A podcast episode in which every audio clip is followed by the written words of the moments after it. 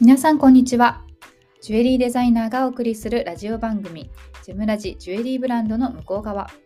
この番組は私杉村萌実が商品のその先にあるものづくりの背景やアイデンティティをシェアしていく番組です。えー、今日はですね季節感は日本人誰もが持つ美意識というお話をしたいなと思っているんですけれども、えー、まあね皆さんピンとくると思いますが本当に今桜が満開の時期ですよね。あのお花見とかされましたでしょうか、まあ、宴会とかはねできないと思いますけれども歩いているだけでもね桜が咲いているところを通るとちょっとなんか気分がこう現れるような、えー、感じがするなと思うんですがえっと、私はあの大阪に行っていたのでちょうど帰ってきたタイミングがね満開だったんですね横浜は。で、まあ、あの1日2日でもずれてしまったらやっぱり散り始めてしまうし雨でも降ろうものならですね あの残念なことになってしまうのでギリギリ間に合ってよかったなって思ってるんですけれどもあの大阪に、えの行き帰りの道中もですね行きはあちらほら咲いてるなぐらいだったんですね車で行ったので高速道路沿いでは、まあ、ちょこちょこ咲いているっていう程度だったんですけど帰りはですね多分名護静岡とか愛知県とかねその辺りだと思うんですけれどもあの山あいを通る時に山肌にこう桜が満開になっている場所がこう何箇所もあってですね緑の山の中にピンクの部分がポツポツとあるみたいなのがこう何山も続いていましてこういったその何ていうのかな日本古来の景色というか昔から変わらない景色というかねその山々の風景の春みたいなのはどうしても都会で生まれて都会で暮らしてしまうと日頃見ることがないんですよ。で山ならね、まあ、あの山がある地方に行けばもちろん日本なのでいつでも見れるんですけど桜が満開のタイミングってほんと数日じゃないですか。えなのでそういうタイミングで見れたっていうのはね正直私は人生の中で初めてだったなって思うので日頃見慣れてる方もいらっしゃると思うんですけどなんかそういうのが見れてね、えー、今回の大阪の旅は良かったなっていうふうに、えー、思っているんですね。であの今日のタイトルにあるようにあるようにですね季節感っていうのは、まあ、今ちょっとずつ薄れてきてしまっているところはあるんですけれどもあの私が日本の良いところはどこですかと海外の人に聞かれた時に必ず言うのがえー、私たちの国は四季があるということ。そして食べ物ですね。なんですよ。これはどこかでもお話ししたかなと思うんですけれどもやっぱり国によって季節感って全く違っていて日本は1年間の中できれいに春夏秋冬春夏秋冬が分かれているんですね。で、まあ、同じようなあの緯度の国だったら近いところはあるんですけれども、まあ、例えば北欧とかねあの北の方に行ってしまうと日照時間がね夏だったら8時9時まで白夜と言われるようにあの昼間みたいででも冬はずっと暗くてとか逆に赤道直下だともう一年中常夏ですよね。でそういうところになるとやっぱりもう本当にあのえーと、天候天候じゃないですね、えー、気候によってえー、その国の人たちの文化ってかなり左右されるんですね。でやっぱり日本は四季があることで、まあ、四季に咲く花があったりとか四季に食べる旬のものがあったりとかそれに合わせた行事があったりしつらえがあったりとか、えー、そういうのはですねやっぱりこう日本がずっと日本の人たちがあ昔からこう感じてきた美意識多分なんか DNA に入ってるんじゃないかなと思う、えぐらいですね。やっぱり昔々から、え、ずっと変わらないと思うんです。で今だとどうしてもねスーパーに行けばきゅうりは一年中売ってるしトマトも一年中売っているしあのー、ちょっと食に関してとかはね、あのー、なかなか昔よりはねあのありがたみっていうのがなくなってきてしまっているのかなとは思うんですけれどもでもやっぱり旬の食材を食べるのが一番美味しいし旬の食材を食べるのが一番栄養が高いですよね。で花とかもあの例えばそうですねあの葬儀に使う菊とかは伝承菊といってライトをこうこうと当てて育ててますけどあの桜ってなるとねそういうことしないじゃないですか。まあ、まず木だしえー、それから桜というその花を夏に見たい冬に見たいって思う人あんまりいないと思うんですね。やっぱり春に見たいなんかそれを楽しみにしてるっていう感覚があると思うんですよ。で桜という花はなぜこんなにこの人の心を捉えるのかなって毎年考えるんですけどこんなちょっとの間しか咲かないのにって考えるんですけどやっぱりなんか儚さとかね散ってしまうっていう儚さとかあのひらひらと舞う花吹雪とか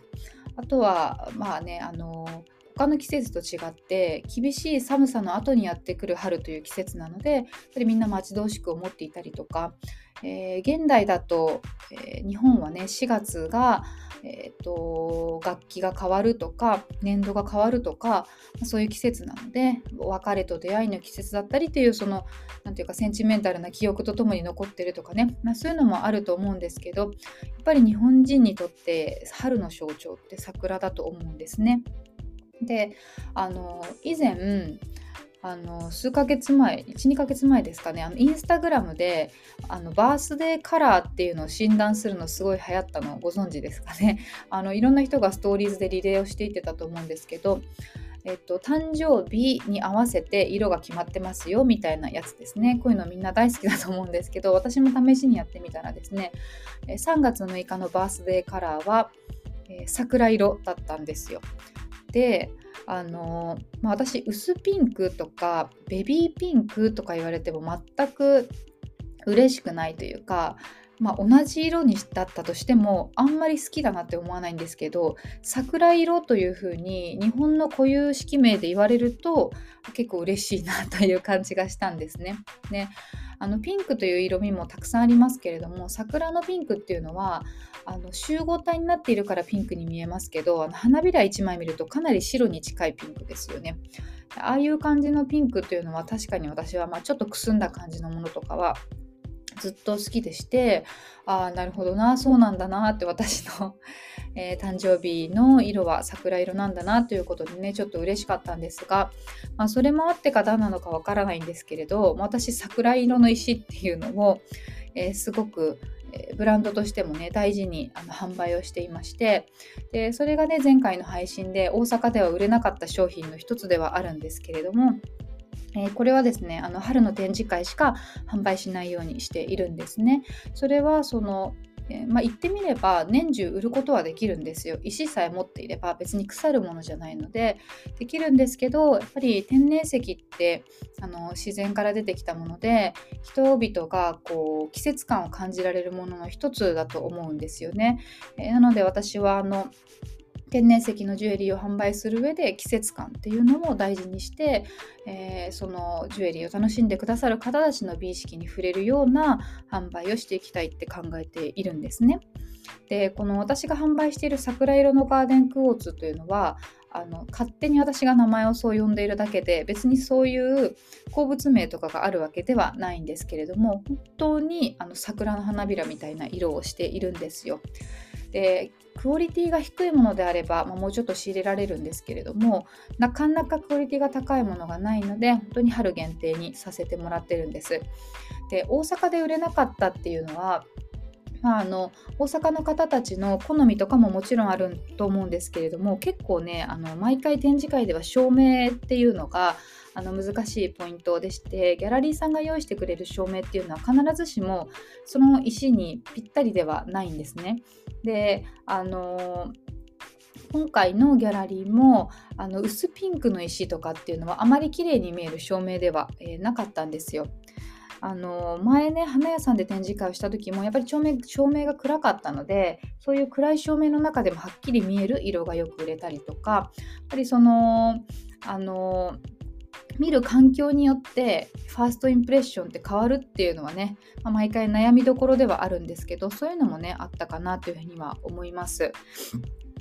でまあまあなので 結果的には売れなかったんですけれども東京の展示会にはこの桜色のガーデンクォーツですねあのサムネイルの写真にしているものを、えー、いくつかお持ち、えー、することができるので興味あるなという方はぜひねまだご予約されていない方とかは、えー、概要欄に予約サイトを貼っておきますのでぜひ遊びに来ていただけたらと思います。であの昨日の配信にですねあのレターとかコメントをくださった方がいたので最後にご紹介をさせていただきたいと思います。えー、まずね、レターなんですけれども、お子さん連れでのお仕事のあれこれ関西でのイベント、本当にお疲れ様でした。今、うちの子は9歳でだいぶ手は離れましたが、小さかった頃を思い出し、胸が締め付けられるような気持ちになりました。関西は確かに個性を出せることが命なので、関東とは売れ筋は違うかも、私関西出身えそれだけでは、それだけでなく、関東でも最近は個性のある人ジュエリーが注目される傾向がありますね。えいつか東京で展示会があれば伺いますねというレターをくださった方がいらっしゃいました。のことかこの方はね、名前書いてくださっていたので、あのどなたかわかるんですけれども、メッセージありがとうございます。えー、それからですね、えっと、コメントの方にも展示会お疲れ様でした。大阪のイベントのお洋服はいつも悩むところでしたので、配信とても参考になりました。ありがとうございました。というコメントをくださっている方がいらっしゃいました。この方はお洋服作られている方なんですよね。あの前回の配信で大阪でなかなか、えー、あの売れるものっていうのをえー、攻略するのが難しいっていう話をしたんですけれどもあの誤解のないように補足するとですねあの私のお客様の場合は東京の方でもご自分の好みスタイルっていうのをはっきり持っていらっしゃる方がほとんどなんですね。あのそうじゃない方は、まあ、あんまりいないかなぐらい皆さん自分の好みをはっきり持ってらっしゃるんですけれどもただ、えー、その傾向がやっぱりちょっとね大阪とえー、関東では違うなと。で私の肌感として横浜東京神戸は近いなというようなイメージがありましたでそこのそのあの私の感じたことというのをお客様にもねつどつどこんななんですけどどうですか？大阪の方としてみたいな感じで聞いたんですけれどもやっぱり皆さん大阪の方ははっきりした色合いとか、まあ、ちょっと派手なものとかはが好きと。でどちらかというとそのニュアンスカラーみたいなものとか、えー、そういうのはそんなに好まないかもねみたいなことはね確かに言われたんですね。うん、なのであの、まあ、そんなところを 今後の展示会は攻略をしていきたいなと思っております。まあ、そんなわけでですね今日は、えー、季節感と、えー、日本人の美意識についてお話をさせていただきました。あの歩いているだけでね季節を感じられる場所ってそこら中にあると思いますので、えー、ちょっとなんか普段のあの仕事の行き帰りでも何でもあのちょっと目をそらしてそらしてというかね見ると、あの春の息吹がとか、えー、初夏の息吹がとかね 感じられる部分があるんじゃないかなというふうに思います。そして天然石でもねそれをお伝えできるように、えー、したいなと思っているので桜色のガーデンクォーツもねあの桜と同じぐらい1年間に1週間しかつける時期がない。でも毎年つけたいみたいなジュエリーになればいいかなって思っているので、えー、ぜひ興味がある方は展示会に遊びに来てください、えー、それでは今日はこの辺にしたいと思います。また次回お会いしましょう。